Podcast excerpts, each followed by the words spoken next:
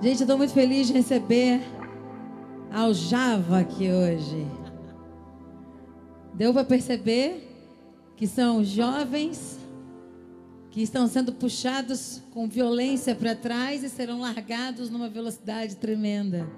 A aljava propõe isso. O que é uma aljava senão um recipiente no qual se coloca todas as flechas, que se tem fé que funcionam, flechas que são, flechas que são polidas, todos nós somos flechas polidas na mão do Senhor.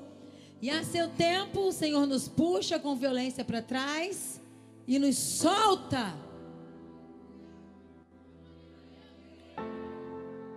Você já foi puxado para trás? Foi. Dá um glória a Deus porque foi puxado para trás. Eu já fui puxada para trás pelo próprio Senhor. E quando Deus nos puxa para trás é porque Ele quer nos soltar com violência na direção da glória e da graça e do favor imerecido que Ele mesmo escolheu para nós. Aleluia, graças a Deus. Queridos, eu trouxe aqui alguns livros. E um livro que eu tenho indicado por onde eu tenho passado é esse aqui, ó. É um livro sobre as reformadoras, as mulheres da reforma protestante. Olha, Rodrigo, coisa legal. Eu, eu queria muito que você viesse aqui, Rodrigo, para falar com os adolescentes sobre a sua experiência. Vocês tinham que voltar aqui na Aljava nos adolescentes. Sinceramente, eu vou falar com a liderança dos adolescentes, porque eu queria que você fizesse uma imersão com eles sobre a sua experiência como adolescente chamado para Israel. Porque eu sei que você chegou em Israel com 17 anos. Vem cá, corre aqui. Vem aqui. Porque eu não apresentei você que eu estava lá em cima com a intercessão. Mas eu queria que você me contasse aquela história em poucos segundos Aquela história que você me contou a primeira vez que eu te conheci lá em Israel, que você falou que você chegou em Israel para servir um senhor, um senhorzinho bem velhinho. Conta essa história que é tremenda. Certo. Então, eu tinha acabado de chegar em Israel, eu tinha de 17 para 18 anos, e eu fui morar na casa de um pastor que eu não conhecia, só conhecia ele por conversar pelo e-mail. Quando eu cheguei para conhecê-lo, eu descobri que ele tinha 83 anos de idade, eu tinha 17 para 18, quase caí da cadeira. E foi tremendo. Eu passei um ano e meio morando com ele. Depois aprendi demais. Ele era fenomenal. Ele era todo fraquinho, assim, todo, né, frágil. Mas todo sábado de manhã ele enchia uma mochila de livro. Quando eu oferecia para carregar a mochila de livro dele, ele olhava para mim com uma cara bem de brabo e dizia: Não, a minha mochila carrego eu, tu carrega a tua. Era cheio de, de livro de evangelismo e a gente saía de porta em porta distribuindo literatura e conversando com as pessoas a respeito de Yeshua. Mais ou menos depois de um ano e meio que eu estava morando lá, a gente fez o primeiro batismo. Gente, nós batizamos, juntamos diversas congregações, batizamos mais ou menos seis jovens. E nesse dia, o, o John me chamou de lado e me contou uma história que é essa que a pastora Fernanda está pedindo para eu compartilhar com vocês. Ele falou para mim o seguinte: ele disse, Rodrigo, em 1948, lá na época da guerra, da Primeira Guerra Mundial, da Segunda Guerra Mundial, quando os judeus estavam sendo exterminados, o Senhor mobilizou um grupo de jovens no país de Gales, porque eles tinham sofrido, passado por um avivamento incrível. Não sei se alguém aqui já viu falar do avivamento do país de Gales. Então, numa cidadezinha chamada Swansea, eles formaram um, um, uma turminha de jovens, um grupo de jovens, e começaram a buscar a presença de Deus todo dia. E pelo final já da guerra, o Senhor havia falado com aqueles jovens e dito para eles que o Senhor queria cumprir Ezequiel 37, que é a visão do vale de ossos secos, trazer o povo judeu de volta para a terra de Israel, mas que o exército nazista estava no caminho, estava impedindo. Então o Senhor falou com aquele bando de adolescente e, e falou para eles o seguinte: Ele disse: empurrem o exército nazista para dentro do inverno russo através da oração. E aqueles jovens começaram a orar todos os dias, durante sete semanas eles oraram. No dia que completou sete semanas, Hitler tomou a decisão estratégica mais absurda da história da humanidade. Ele estava conquistando o mundo inteiro, indo para cá. Deu três minutos de bobeira nele, ele decidiu invadir a Rússia. Virou para a direção contrária. E o Senhor fez o inverno chegar três semanas antes. E o exército nazista morreu, eles morriam congelados antes de chegar no campo de batalha. Porque tinha um bando de jovem orando. Aí ouve, calma, olha só.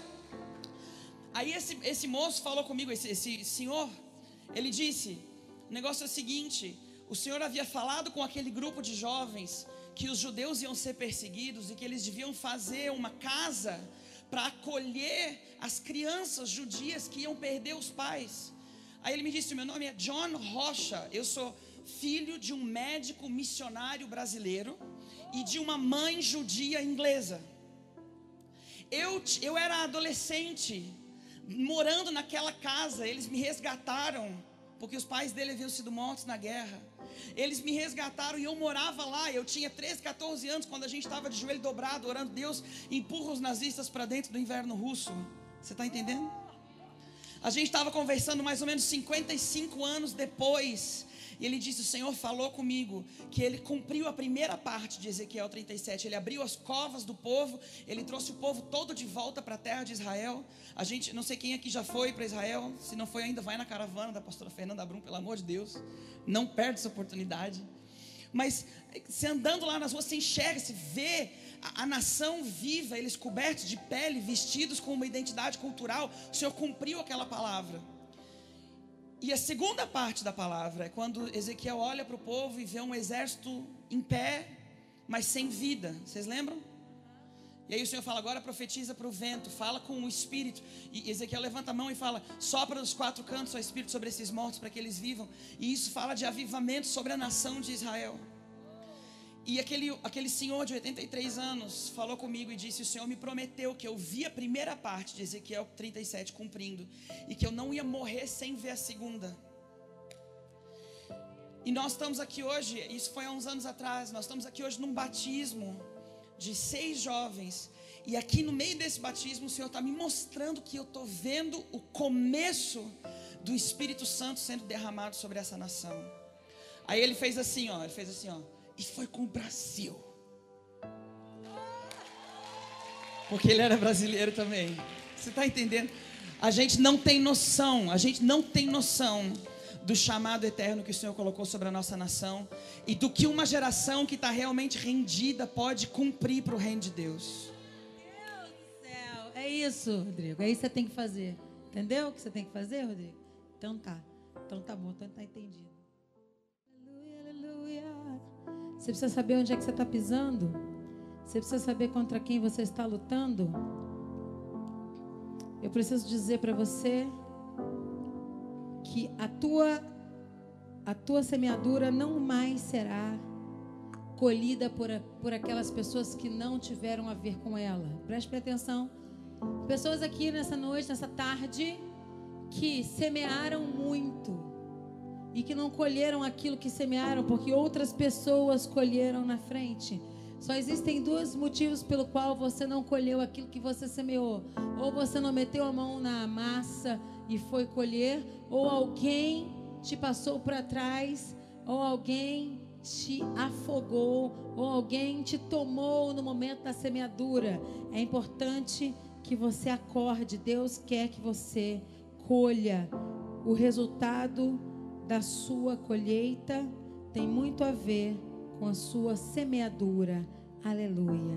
Glória a Deus. Bom, vamos voltar para Êxodo capítulo 1, como nós lemos de manhã. Hum.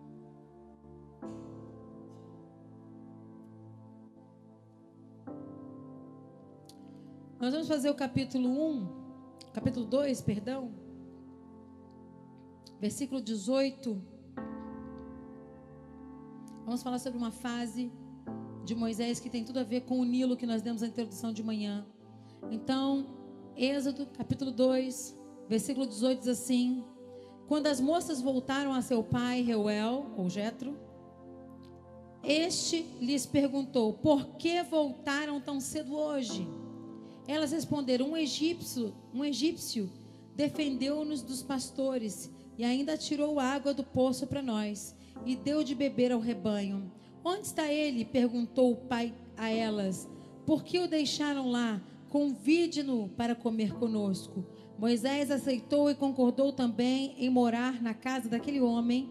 E este lhe deu por mulher sua filha Zípora. Ela deu à luz um menino a quem Moisés deu o nome de Gerson, dizendo: Sou imigrante em terra estrangeira. No culto da manhã, nós estivemos falando sobre o Nilo e sobre o ato de fé de deitar o seu sonho numas águas perigosas.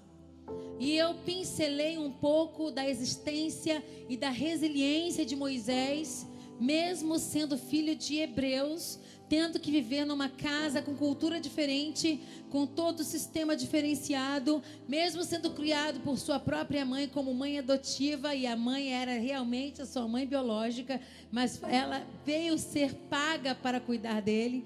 No ambiente egípcio, mais uma vez ele é confundido com o egípcio, porque ele saiu de um castelo egípcio, de uma monarquia egípcia, e ele foge daqueles que são seus por conta de um erro. Às vezes você vive um erro, vive uma perseguição, vive uma intimidação e está passando por um tempo em outra terra, e as pessoas estão te confundindo, te estranhando, porque você, na verdade, também está à procura de quem você realmente é, porque o momento em que que você foge para descobrir quem você realmente é, você encontra oportunidade de revelar você mesmo à audiência que te assiste. Nessa noite, você pode estar fugindo do seu propósito, você pode estar fugindo do teu chamado, mas eu quero dizer uma coisa, mesmo que te confundam, Deus vai te revelar aqueles que te assistem. Quando eu estava aqui ministrando, na, ainda no outro templo, um profeta chegou no outro templo abriu um texto para mim e ele disse: Você crê que Deus fala através dos profetas? Eu disse: O nome da igreja é Profetizando as Nações. Se eu não cresce em profecia, o nome da igreja não seria Profetizando as Nações. E ele disse para mim: Fernanda, você é como uma canção cantada, como uma canção popular em que as pessoas se deleitam mas quando você passar pelas pessoas, elas vão saber que teve uma profeta entre eles. E avise ao seu povo, ao povo dessa igreja, que levem muito a sério a profecia e o mover profético desse lugar.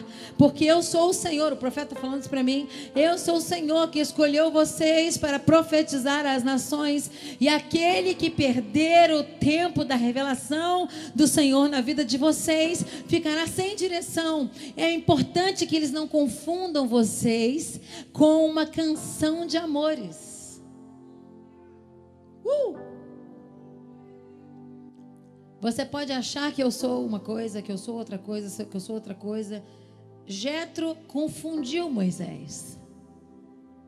Acontece que eu sei quem você é, e é importante que você saiba quem você é, e é importante que você saiba em que lugar você está, é importante que você saiba que Deus você serve, porque eu não sou uma canção de amores, eu sou uma profeta. E eu não me auto-intitulo profeta, que a coisa pior do mundo é isso. O problema do profeta é que ele gostaria de não ser, mas ele é. Gente que gosta de ser profeta não é profeta. Porque não tem nada de bom em ser profeta. O profeta, ele enxerga coisas que as pessoas não viram ainda, ele entrega recados que ele não gostaria de entregar. Ele passa por estações antecipadamente. Você está chorando que é inverno, eu já estou rindo que é primavera. Você está rindo que é primavera, eu já comecei a chorar que é inverno. Preste atenção. Nesse texto, Moisés é confundido com o egípcio, porque ele acaba de matar um egípcio para proteger um hebreu, e ele bota sebo nas canelas, ele sai do meio daquele povo, fora do tempo. Deus queria tirá-lo de lá, mas ele sai do meio daquele povo com o nome trocado, com o nome errado, na função inadequada. De manhã eu falei tudo que, o que Moisés passou, e esse é o momento em que ele faz o trabalho de mulher. As mulheres chegam para tirar água do poço e ele tira para elas. Isso não era normal no Oriente Médio, muito menos na idade de Moisés. Quem tirava a água do poço eram as mulheres. Lembra da mulher do poço? Lembra da conversa de Jesus com a mulher do poço? Não é regular um homem tirar água do poço. Mas ele está tão fora da sua própria identidade, ele está tão é, tomado pelo que aconteceu com ele, pelo crime que ele cometeu, pelo nome que ele levou, pela situação que ele foi embaraçado, foi arrolado, que ele chega diante daquele povo com a sua, sua identidade trocada. Eu quero dizer para você que esse aqui é o lugar da sua identidade ser devolvida a você. Eu não sei por onde você andou, eu não sei quem trocou sua identidade, eu não sei que tragédia você viveu, mas esse é o lugar da sua identidade ser devolvida a você. Você está na sua terra e não em terra estranha. Você está na sua casa, não em casa estranha. Você está no seu país. Identifique-se com uma bandeira. Eu quero repetir: identifique-se com uma bandeira. Você está num pedaço do céu e você é do Senhor Jesus. Ninguém vai trocar a tua identidade aqui.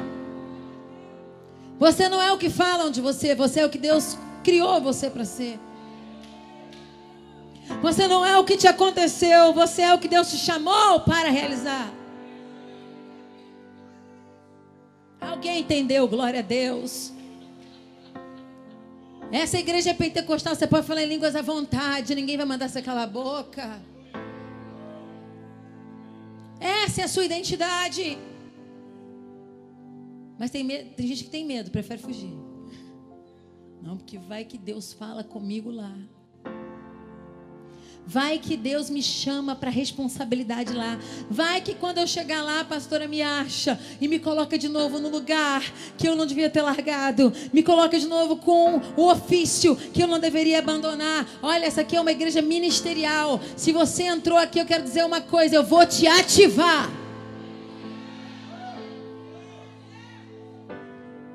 Não fique aguardando fazer parte do cardume de peixes, não. Você vai liderar, entendeu? Deus me mostrou um rio grande com muitos peixes. E eu lembro que quando eu entrava nesse terreno, que é o terreno da casa da minha avó, lá em colégio, que um dia vai ser uma igreja professando as nações, em nome de Jesus. Meu pai já até deixou. A gente só espera, né, gente? Para não sair botando líder para tudo que é lado, para depois causar um estrago, para depois o nome de Jesus ficar desqualificado por causa dos outros, né? Então a gente espera. Crescer a gente pode, mas a gente não quer crescer assim. A gente quer crescer como uma criança cresce. Um ano, começa a andar. Não é assim? Começa a falar melhor. Então, no meu sonho, sonhei um sonho. Vai acostumando que, como diz pastor Emerson, eu sou um Netflix dele, né? Emenda um sonho no outro. É que eu sonho em série. Ele falou você, Fernanda, é um Netflix. O pior é que depois eu digo para ele assim, né? Você lembra aquele sonho, meu amor? Ele diz assim: qual, pelo amor de Deus? Pega os cadernos lá que eu não lembro mais.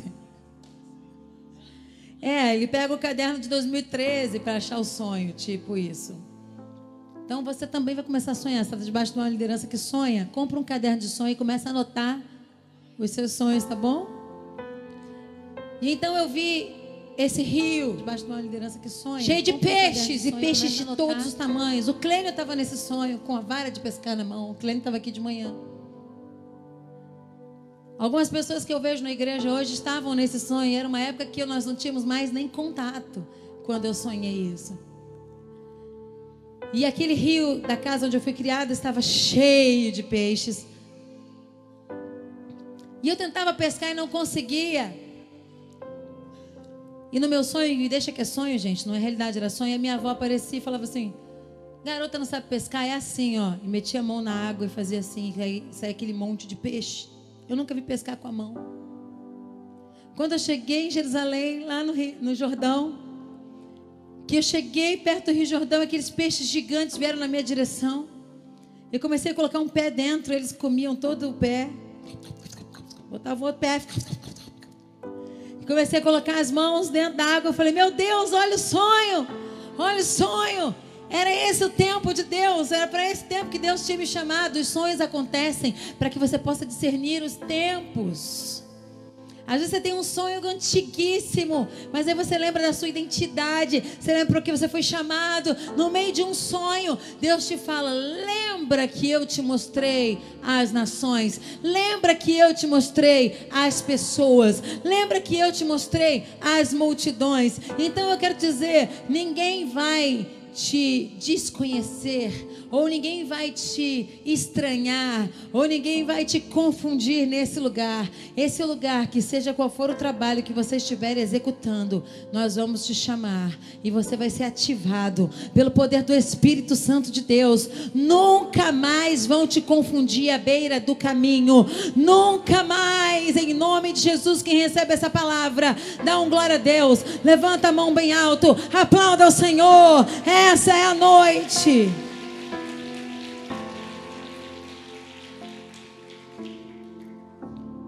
Mas ainda confundido, no meio do caminho, Deus prepara para falar com esse sobrevivente. Moisés pastoreava o rebanho do seu sogro Jetro. Não ganhava um centavo, era sacerdote, o Jetro era sacerdote de Midian. E ele estava cuidando do tesouro dos outros. Porque pastoreio é tesouro. Ovelha é tesouro. E enquanto você trabalha para outra pessoa, Deus se revela no meio do fogo. Porque quando você trabalha para outra pessoa, você não está trabalhando por conta daquilo que você vai ganhar. Você não está trabalhando para si, em torno do seu próprio estômago que você vai comer. Você não tem nenhum interesse, você sabe que o saldo final não é seu, o saldo é do outro. Você é um voluntário e um aprendiz. Um voluntário e um aprendiz. E enquanto você aprende e se voluntaria, Deus tem um encontro marcado contigo. Você que é sobrevivente do Nilo, Deus tem um encontro marcado contigo no meio das chamas. Você precisa compreender isso. Tudo que você passou até hoje foi para que você subisse um novo degrau, numa nova atmosfera, um novo degrau espiritual na sua vida e no seu chamado. Você precisa levar isso a sério, pelo amor de Deus. Quanto tempo mais você vai ser confundido? Quanto tempo mais você vai ser rotulado? Quanto tempo mais você não vai ser distinguido? No meio das malhadas, para deixar para o terceiro culto. Eu quero dizer que nesse capítulo Moisés se apresenta como pastor.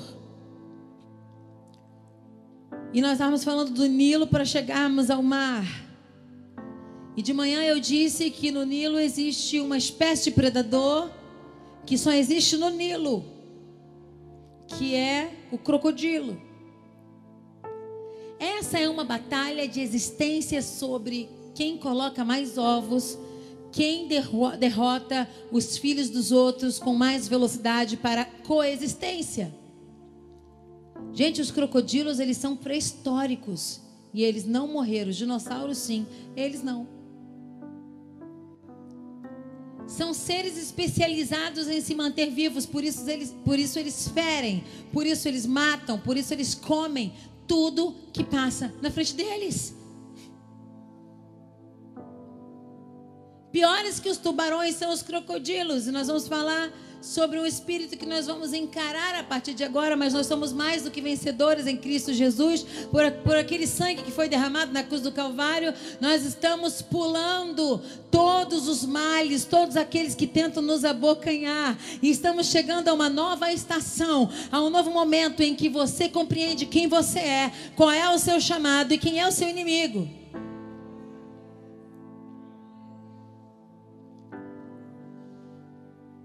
Os crocodilos aguardam por uma estação em que os gnus vêm para atravessar o Nilo. E eles se colocam em lugares estratégicos, eles podem estar até sete metros para dentro da água e só com os olhos de fora. A espreita, um, um, um, o coletivo de gnus, para alguns é, biólogos, pode ser considerado compatível, comparável a um coletivo de pastores. Nunca imaginei que gnus pudessem ser comparados a pastores. Eles são grandes, são bravos. Se você for olhar para as faces dos querubins, você vai encontrar um, um rosto de boi. uma faceta do ministério pastoral. E os gnus, quando chegam no Nilo, gente, eles já atravessaram todo tipo de tristeza, de luta. Já morreram alguns no caminho, mas eles são grandes, são fortes.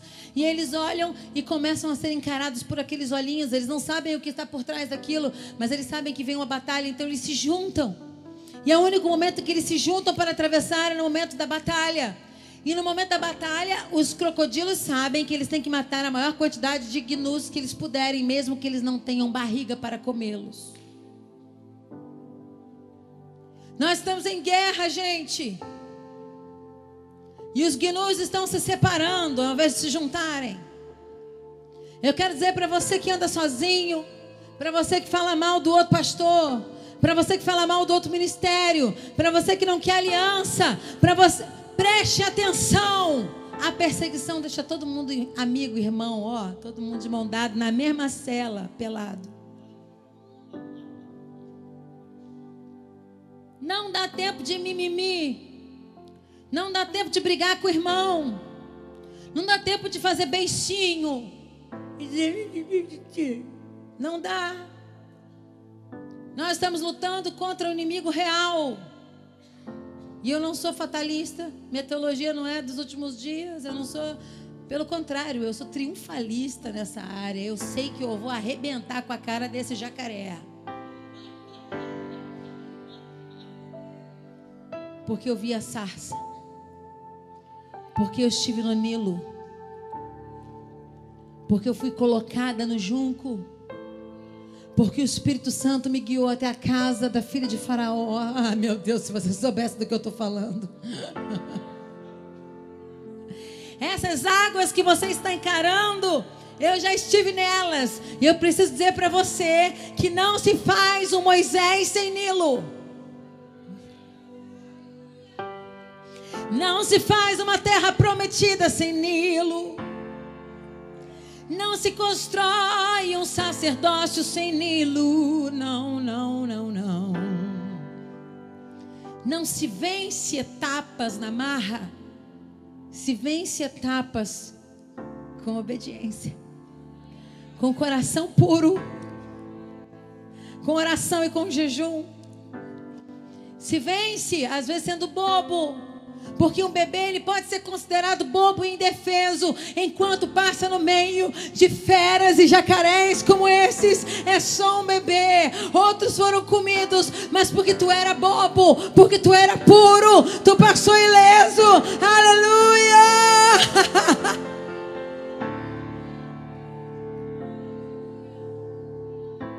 Leva-me, leva-me Leva-me, Senhor, às chamas. Leva-me, leva-me.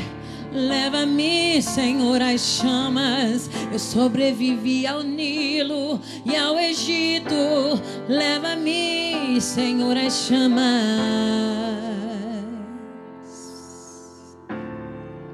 Faz o crocodilo dormir.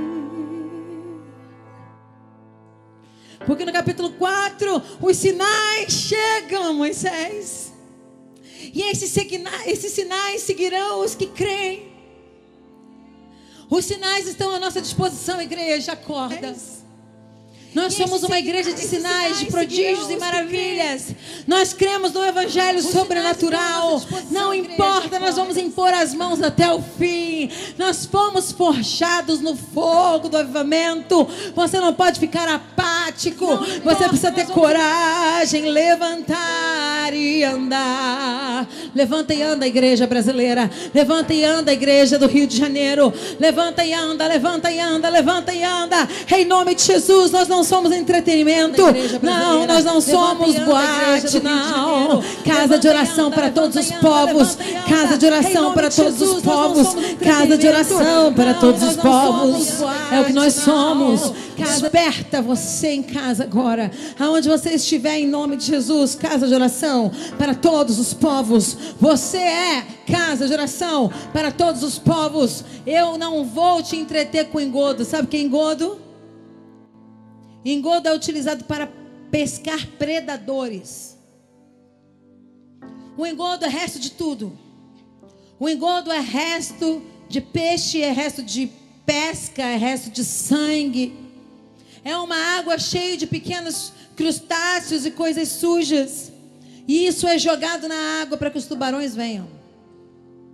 Os grandes peixes chegam por causa do engodo, porque eles acham que vão receber alimento, eles acham que ali eles vão poder pescar e comer outros peixes. E quando eles chegam perto da embarcação, eles são arpados. Muitos grandes peixes que eram para estar nadando hoje, que eram para estar funcionando hoje, que eram para ser grandes líderes, foram arpados, foram flechados quando foram atraídos pelo engodo. E toda vez que você vê alimento, você acha que vai ser enganado novamente. Deixa eu te dizer uma coisa: essa embarcação aqui não tem engodo, essa embarcação embarcação aqui não vai te enganar. Essa embarcação aqui não vai te oferecer o que não tem para te dar. Oh! Somos o profetizando.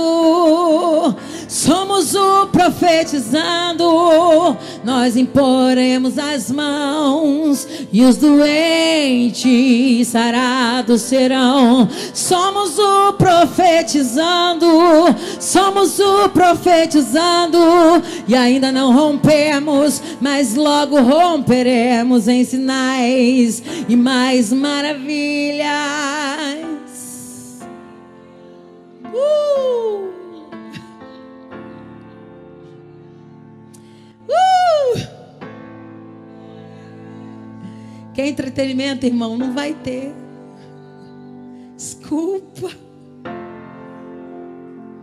Aqui não tem sanção rodando moinho para tu rir. Reba ya shure cantere mandere lá ya shuri candela baba shuya mandere Aí Faraó manda aumentar a pressão no capítulo 5. Tá pouco ataque contra eles. Vamos aumentar a pressão nesse povo. Estão muito alegrinhos que viram fogo. Aumenta a pressão, o faraó manda dizer. Aumenta a pressão. E aí Moisés vai dizer: Deixa o meu povo ir. Ele fala: Não, vai fazer muito mais tijolo sem o mesmo recurso. Vamos diminuir o recurso vocês vão trabalhar mais agora. Mas quem teve no Nilo? Você que está visitando a gente hoje está achando esse papo meio doido, mas deixa eu explicar uma coisa. Cabe-me você também. Tudo que você passou na sua vida tem estágios diferentes. Todo sofrimento que você teve até hoje tem a ver com o sucesso que Deus quer te dar logo ali na frente. As estações, os estágios de Moisés a partir do Nilo, quando a mãe dele deixa ele nas águas, perto do junco, a dois metros de qualquer predador como esses. Tudo isso tem a ver com a sua vida e com a minha vida.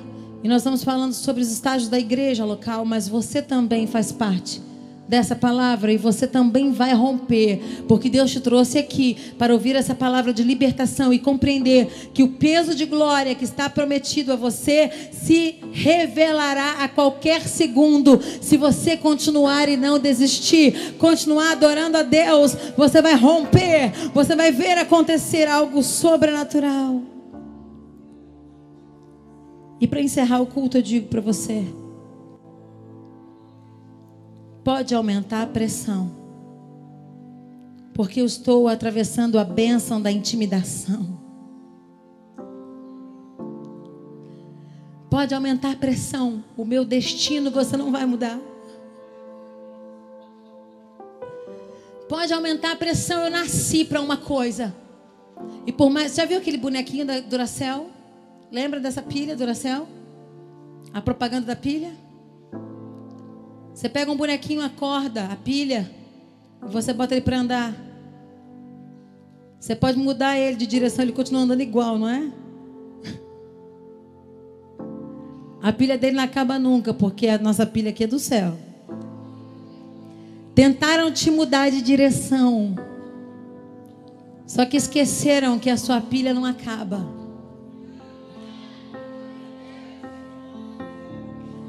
Você estava tocando. Tum, tum, tum. Tem o bonequinho que é batera, não tem? Tem o outro que marcha. Tem. Tem vários bonequinhos. De vez em quando vem um faraó e faz assim, ó, te troca de lugar, te dá um engodo, te promete uma parada, te roda, para te cansar. Isso é mistério, gente. Para te cansar. Mas eu preciso dizer para você que eu vim do Nilo. Eu preciso dizer para você que eu vim do lugar onde as pessoas me confundiram. Eu preciso dizer para você que eu já fiz todo tipo de trabalho inadequado. Eu preciso dizer para você que eu sei da água camelos. Eu preciso dizer para você que eu já carreguei caixas de palmito no meu ombro, 12 latas de palmito, meio quilo cada uma, só fazer a conta. Eu preciso dizer para você que eu já vendi pizza no meu condomínio. Eu preciso dizer para você que eu já desmontei e montei carro com a minha mão. A minha pilha não é da terra.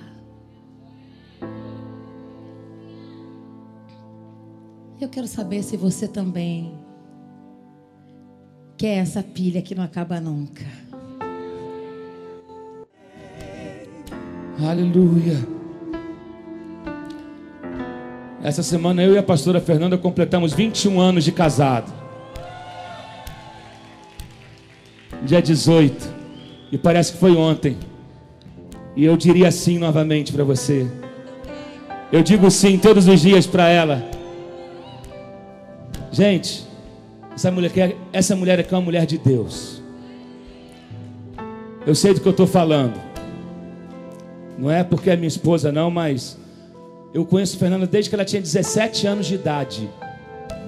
Sempre foi desse jeito: intensa, fervorosa, espontânea, falando das coisas de Deus assim, sabe? Ela me puxou. Eu sempre era muito do, será? E ela, não, vamos embora.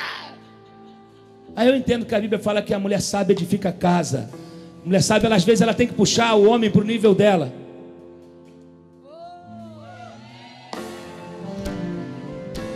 Dei uma moral agora, hein? Vai ficando em pé no seu lugar. Estenda suas mãos para cá. Eu quero que você abençoe a nossa vida. Porque essa semana, na quarta-feira, a gente vai viajar para ministrar numa conferência. E eu quero que você, como igreja, nos abençoe. Terça estaremos aqui, nós dois. Terça-feira, terça faia, faia fogo. Estaremos aqui. A gente vai dar uma viajadazinha de quatro dias e a gente volta. Mas quero que você nos abençoe. Pai, eu te louvo por essa noite, te louvo pela, pela minha segunda família, que é a IPAM. Por pessoas tão queridas e abençoadas que o Senhor colocou do nosso lado. Por aqueles que nos, que nos assistem e nos sustentam em oração pela internet. Aonde a nossa voz tem chegado. Eu te louvo pela esposa que o Senhor me deu. Eu te louvo pelos 21 anos de casado. Eu te louvo por todos os desafios que passamos e enfrentamos até aqui.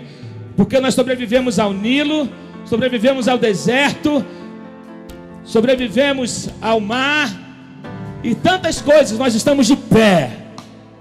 Porque nós estamos firmados na rocha que é o Senhor. Podemos até nos curvar, mas quebrar não. Te louvamos por cada semente que foi depositada aqui nesse altar. Que ela venha frutificar nesse lugar e na vida daqueles que semearam com fé. Nos dê uma semana de bênçãos, de vitórias, de conquistas, de portas abertas. E nos leve, aqueles que vão embora agora para suas casas, que o Senhor os leve debaixo da tua paz, livrando de todo mal, de todo mal. É que eu te peço, em nome de Jesus. Amém. Deus abençoe tenha uma boa semana. Abraço quem está do seu lado, desejo ela uma boa semana e até semana que vem, em nome de Jesus.